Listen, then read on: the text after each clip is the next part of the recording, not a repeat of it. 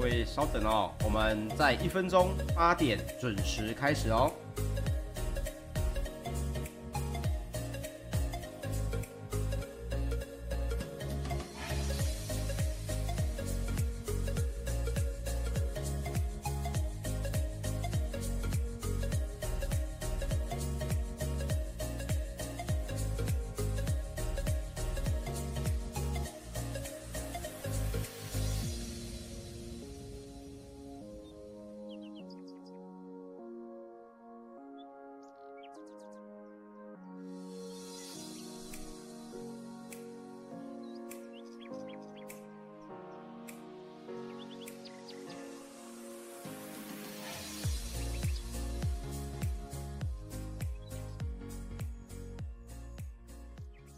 OK，时间来到早上的八点钟哦，欢迎大家来收听早安阿水理财报报，我是股市阿水，每周一到五为您送上最新的全球大事。那么今天呢是早安阿水第一百四十三集的节目哦，今天的美股哦，应该说昨天的美股哦，其实相当的精彩，而且呢中间又有部分的这些大型的科技类股哦，在公布了财报之后呢，盘中正常盘的时候是在上涨。盘后啊，因为公布了财报，反而是下跌。那我们赶紧来看一下美股方面的一个最新的消息。好，首先我们来说到道琼工业平指数呢，在昨天哦，中场是上涨了百分之零点八六，哎，零点六八。那纳斯达克指数呢，则是上涨了百分之一点三九。这个数字呢，它其实又创下了一个历史的收盘新高。那另外，标准普尔五百指数则是上涨了百分之零点九八。也创下了一个历史的收盘新高，费城半导体指数呢，则是上涨了百分之二点三四哦。哦，为什么多那么多？我们等会会来分享原因哦。也创下了一个九月二十七号以来的一个收盘新高。好，我们刚刚提到了苹果跟亚马逊呢，原本在昨天美股盘中的正常盘哦，分别是劲扬了百分之二点五跟百分之一点五九，因为大家预期呢。在盘后要公布的财报应该会相当的不错。不过呢，之后亚马逊的盘后预测的年底销售旺季的营收呢，是远不如华尔街原本的预期哦。那主要的原因还是在于劳工跟供应链短缺的这个问题，所以零售商现在就很难去填满这个整个货架。那盘后的股价呢，也应声下挫了百分之三。那另外，特斯拉呢，则是上涨了百分之三点七八，来到了历史的收盘新高，来到一千零七十七点零四美元哦。那我们刚刚提到，另外一档盘后公布的第四季营收，哪一个比较不如预期呢？就是苹果盘后公布的第四季营收呢，苹果是不如分析师原本的预期。原本呢，盘后公布了二零二一年度哦第四季的财报，营收是年增百分之二十九，诶，这个数字听起来很好嘛，而且是一个创新高的数字。不过呢，现在这个数字呢是远逊于市场原本的预期。另外啊，他们的主力的营收部分哦，iPhone 的销售也是相对逊色。那原因是为什么呢？他们的执行长库克是表示哦，这也是因为供应链的问题超过原先所想。所以呢，估计会让这个整个苹果折损大概是六十亿的美元。那年底的购物旺季呢，受到的影响也会更大。他讲出这句话，大家原本是想着，哎，接下来可能有黑色星期五啊，有圣诞节这么大的一个消费商机哦。但是你现在提到了供应链的问题之后呢，对于年底的购物旺季哦，可能就有影响。盘后呢，股价也一度大跌超过百分之五哦。那另外，我们也要提到这个东西代表一个什么问题点呢？首先哦，这是苹果的营收从二零一七年五月为止到现在哦，第一次不能超越市场的预期，因为以往都是呃市场的预期是一一个数字，而实际的营收数字呢是更加的好，通常呢都是能够超越市场预期的，也是 EPS 自二零一六年四月以来哦，首次没有跑赢市场预期。所以这两个就是像阿水之前在节目里面跟大家分享的，我说到苹果呢，其实一直想要对于这个所谓的 iPhone 哦进行所谓的改朝换代，可是呢，越来越多的人会觉得，哎，这个对于拿到新的 iPhone 啊，以及 iPhone 新的功能哦，越来越没有感觉。那整体来说，虽然它一直在讲到供应链的问题啦，不过各位其实也可以知道，苹果本身也遇到了一个 iPhone 已经改朝换代到没办法激起这个大家购买欲望的一个情形哦。在其之前的节目跟大家分享过，iPhone 分享之前跟呃发表之前呢，跟发表之后，有将近一半的人哦是打了退堂鼓，就是发表之前很想买，发表之后看到这个真正的实体机之后呢，反而有一半的人打消念头。这在美国跟日本市场哦都是如此。这一点呢，我认为也是苹果要遇到的一个接下来除了供应链以外相对严重的一个问题喽。那另外呢，我们的金圆双雄的 ADR 走势也是相对的分歧。台积电呢，早盘在这个 ADR 的部分啊，在美股是上涨了百分之零点五，盘中涨幅呢是超过了百分之一点四。那联电的 ADR 呢，早盘是一度下跌了百分之二点多，盘中的跌幅甚至扩大到百分之四以上哦。好，那我们再提到刚刚的这个说到的这个苹果的问题哦，这个为什么我们会讲到苹果的供应链的瓶颈这件事情呢？主要还是因为疫情还是在扰乱这个东南亚的工厂生产呐，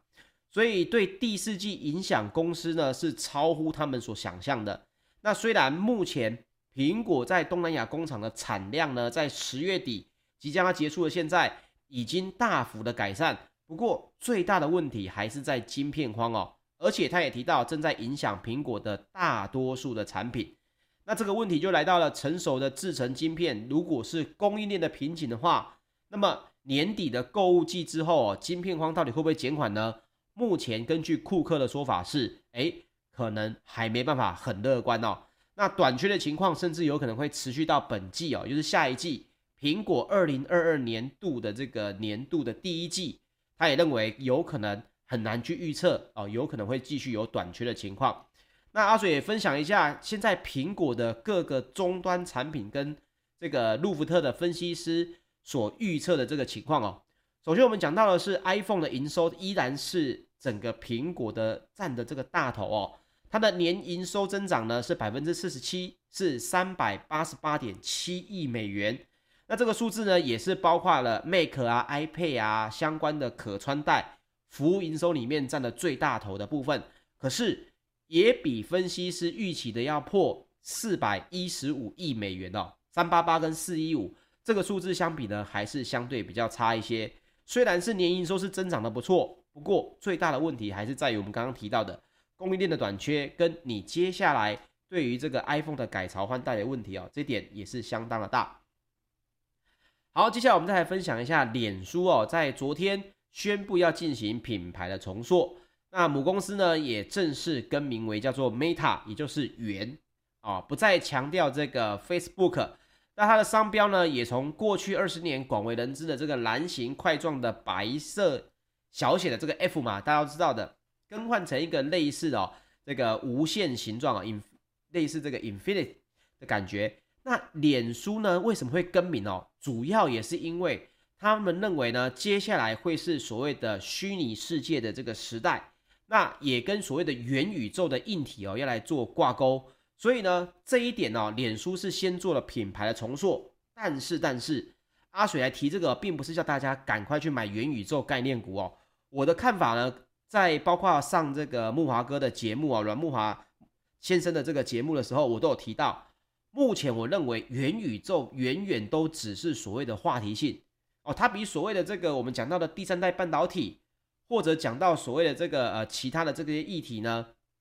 它的真正的这个实质哦，我想问问各位，你家有 VR 设备吗？一定没有嘛，所以很多人就会说，哎，这个 VR 设备可以这个让你参与到很多很多东西，其实绝对不是哦，元宇宙并不是如同现在市场上大家所说的这样子，现在已经要扩展到整个啊、一般的民众去了，并不是，元宇宙目前我自己在研究。目前元宇宙的最新发展是在商业类别上面的这个服务，而不是如同大家现在去讲的想象的空间说，哦，元宇宙就是大家家里面都有一套 VR，都不用出门就可以跟大家沟通。第一，现在你会需要这个东西吗？你没有需求嘛？所以现在最大的需求在哪里？现在最大的需求，比如说我举的这个例子啊，我说了美国的这个软体公司呢，Bentley，没错，跟宾利是一样的名字。宾特利呢就拿下了美国的基建的这个相关的设计，他就透过了所谓的虚拟世界，所谓的这个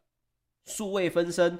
跟美国的政府官员呢可以线上的开会，而且他可以建立一个完全虚拟化的一个，比如说我在做桥梁的这个重建，我在做桥梁的规划，我们呢可以进入虚拟世界，一同来针对这样子的画面做讨论。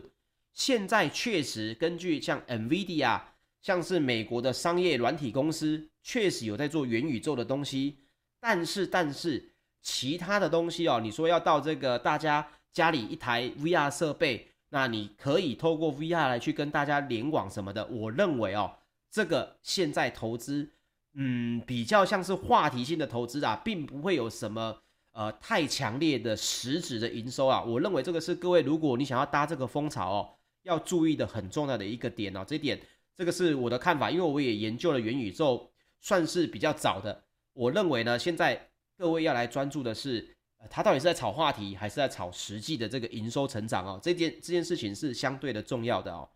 那另外呢，我们也提到美国的第三季的 GDP 年增率呢，实在是非常的难看哦，年增率呢只有百分之二，低于道琼社对经济学家调查预估的百分之二点八哦。也是去年第二季 GDP 锐减百分之三十一点二之后的最差表现。为什么我会说这个数字很差呢？第一个，今年第一季的这个成长哦是六点三，第二季成长率六点七，第三季竟然年增率只有百分之二，几乎是砍掉三分之一啊。那这个最大的问题呢，在美国的商务部的说法是哦，目前是因为染疫病例的这个数量呢也重新的增加。导致全美某些地区的经济开放措施哦受到了限制跟延迟，再加上呢，最主要的问题在这里，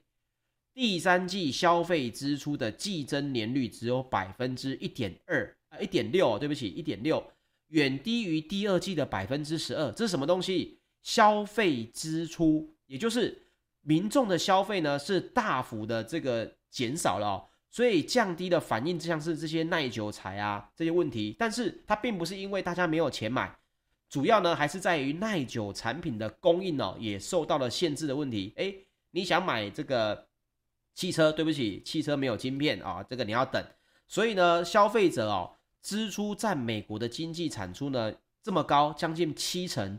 如果这个消费支出的问题没有解决的话，接下来第三季之后哦，可能到年底。包括了这个你原本要搭上的这个圣诞节啊，这些相关的东西就有可能会产生问题哦。还有另外一个就是，《华尔街日报》也报道，货柜堆积在美国港口以及海外制造中断这些供应链问题，也都会造成所谓的通膨，还有经济展望的问题哦。所以这个风险呢，目前也是越来越大。各位也是要在投资，不管是台股或美股哦，也是要注意第四季有可能会反映这样子的问题。好，说了这么多坏消息，我们来讲一支好消息哦。这个原名呢叫做科瑞，科瑞的这个碳化系的大厂哦，已经在之前改名叫做 Wolfspeed 嘛。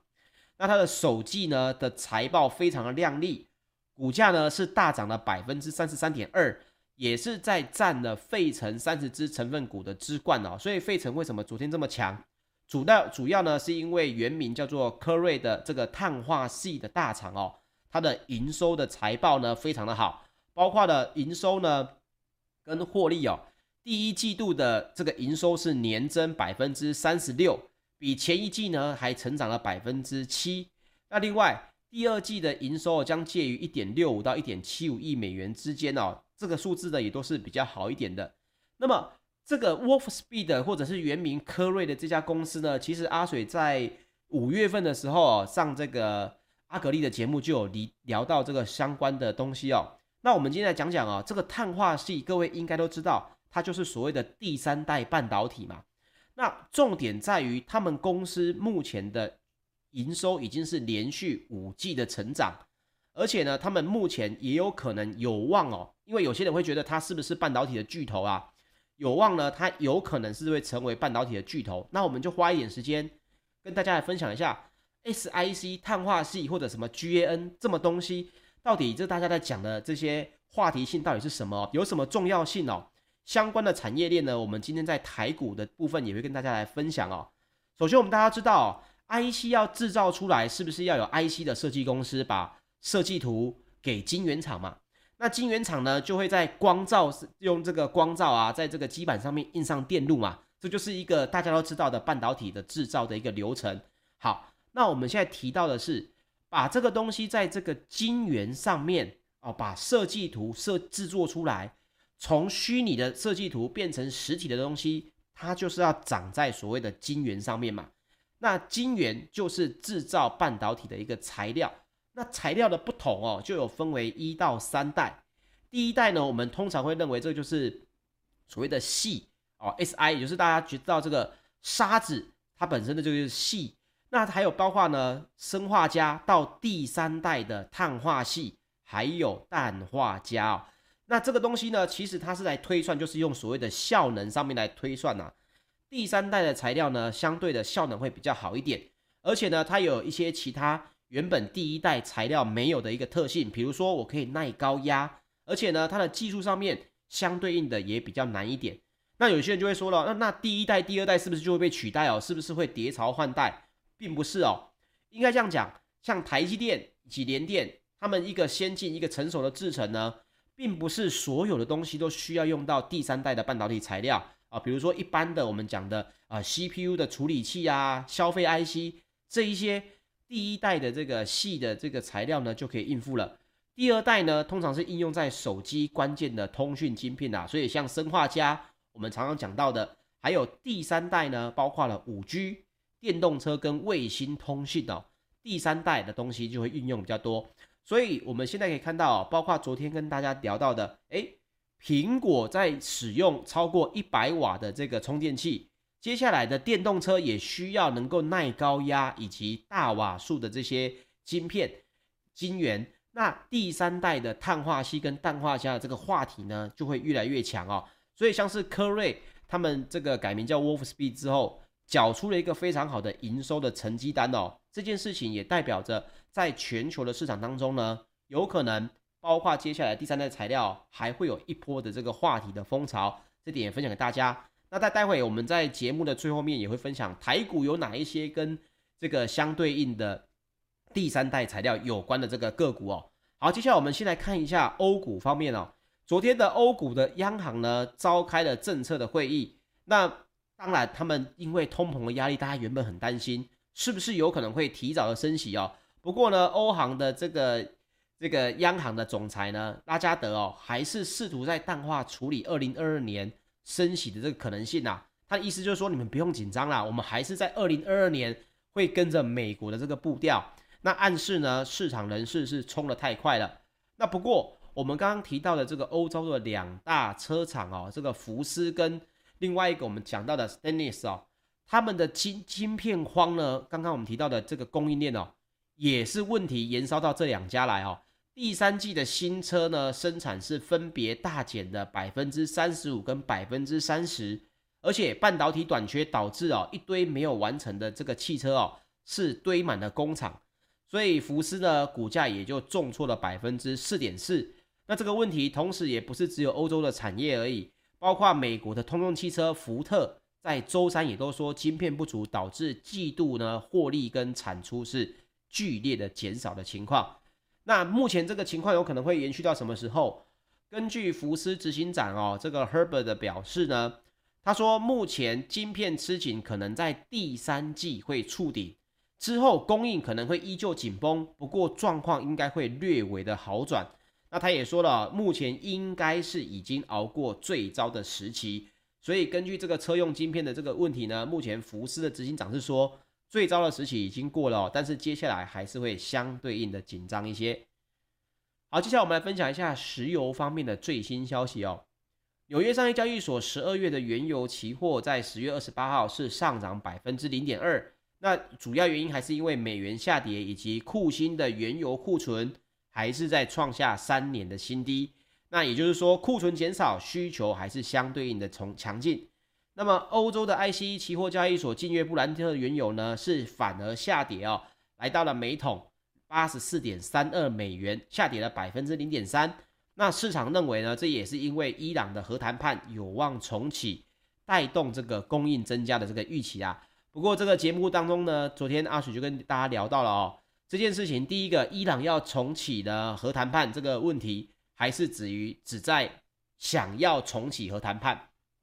所以十一月底之前有没有可能就开始谈判呢？这件事情不知道。另外，谈判的结果是如何也不知道。那就算是如此哦，呃，都已经谈判得很顺利，要能够重新恢复到生产，能够增加多少的产量，能够对这个目前石油紧张的情况呢，有多少的帮助，这也都是未知数哦。所以呢，这一点阿水也是同样的分享这个我的这个看法给大家啊。我认为石油短时间内呢，这个短线的震荡当然有，不过呃，可能你要想要靠靠着这个伊朗就可以整个把呃减产的部分增加，我认为。呃还是有点问题哈。好，接下来我们来分享一下台股方面哦。首先，我们来说一下这个射频晶片的业者呢，利基昨天有召开了法说会，那他有提到第四季 WiFi 5的这个 WiFi 五的主晶片的缺货情况呢，仍然是没有缓解。哇，大家都在说我就是我不是卖的不好哦，我是公司缺货。那他也力拼呢，不提列库存叠价的损失啊。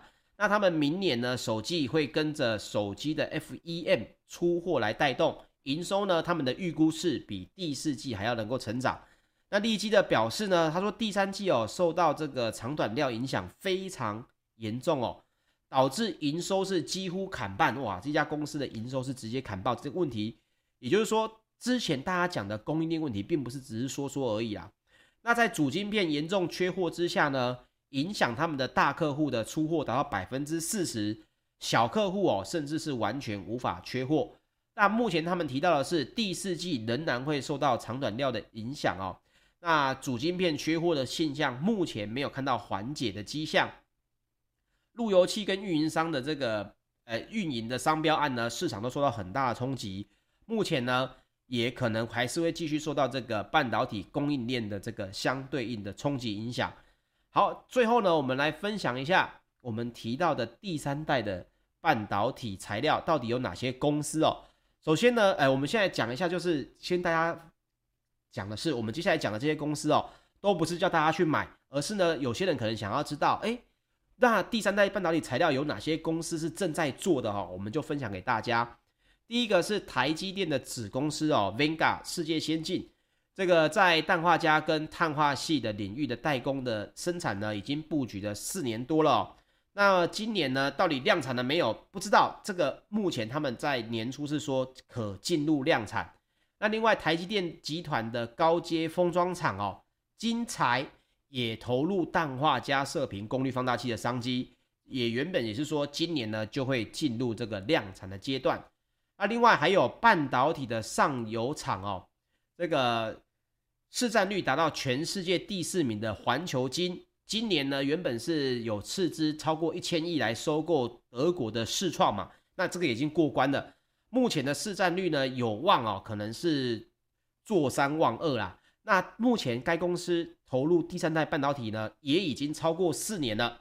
四寸的半绝缘产品哦，也开始小量的量产。这个第三代半导体呢，阿水自己在看产业哦，分享给大家的是，你要专注的是。你要看的东西是谁已经开始量产哦？因为目前为止，大家很多人都是说，哎，我这东西我在研究哦，那个大家相对应的公司有在做这个检验，我们的客户有在做检验，可是呢，到底能不能量产哦？这是你在占市占率里面一个很大的一个问题。那目前他们提到的是四寸的半绝缘产品已经小量的量产，六寸的导电型的产品呢，也就是应用在 IGBT。这个领域以及氮化镓的产品呢，都已经进入了量产的阶段。那么环球晶呢，它也是想要结合下游的相关公司啊，比如像是宏杰科啊、强茂、鹏程、台半、茂系这些公司哦。那目前它是做原本是做四望二嘛，它希望能够成为世界第一的上游半导体上游的长晶公司哦。那另外还有金电跟隆达合并的这个富彩投控哦。那今年它原本在量产的是 Mini LED 嘛，那他们现在目前富彩也在积极的发展第三代的半导体材料的业务，近期呢也获得台积电认证的氮化镓快充的制程外包厂哦，这点也分享给大家。那另外太极子公司哦，盛兴材料呢生产这个所谓的碳化矽基板哦，送样客户测试。原本在第一季啊、他们就说有望通过。那当时我看呢，他们是讲到有望在第一季或第二季就可以量产。不过我刚查了一下，诶，目前看来好像这个量产的资讯我没有确认到是不是已经顺利的量产哦，因为有些媒体写到的是到今年年底前有望顺利量产。所以呢，这个相关的消息也很多，各位在注意这个相关的产业投资上面哦，也要注意一下，怕这个有些新闻你去查的比较旧的，你可能会以为它已经量产了，事实上是还没有哦。那另外，这个我们讲到的盛兴材料呢，其实就是广运集团跟太极合作成立的嘛，因为太极其实就是广运的子公司，所以他们成立这个盛兴材料呢，其实是成为叫做所谓的孙公司啊。它也是第三代半导体材料碳化系的这个公司目前之一哦。那目前也是拥有四寸跟六寸的导电型，就是车载应用跟半绝缘型。半绝缘型就是所谓的五 G 通讯应用啊。一个是导电就是车载，一个是半绝缘就是五 G 哦。那目前他们说的是四寸的 SiC 已经开始进入量产了，但这是媒体的报道，实际上是如何呢？这点大家可能要再去查一下相关的实际资讯哦。那最后。嘉金呢，也是台湾有能力量产四寸跟六寸的这个碳化矽磊晶，跟六寸的氮化镓磊晶的这个公司。那它目前呢，系集团是应用了汉磊晶圆代工。那他们目前媒体的说法是，氮化镓的良率已经达到九成以上哦。那此外，还有包括稳懋啊、宏捷科这个原本是第二代半导体材料啊，这些代工领域的业务也逐步的这个在提升当中。也在投入第三代半导体的事业布局哦，所以各位也可以看一下，哎，稳懋跟宏捷科他们的本业如果做得不错，他们对于第三代半导体材料的布局呢，各位也可以相对应的去关注一下喽。OK，一下子分享这么多的台厂哦，相信各位可能没有听清楚，不过没关系，在 YouTube 呢有所谓的这个重播，各位可以来去稍微再查一下，或者网络呢再查一下相关的功课也都可以哦。这个接下来的第三代半导体材料的话题呢，我相信。也会越来越多，越来越大家会再进入大家的这个视野当中，那大家就可以相对的去注意一下喽。OK，以上就是本集的节目内容，谢谢大家收听，我们下周一早上八点见哦，大家拜拜。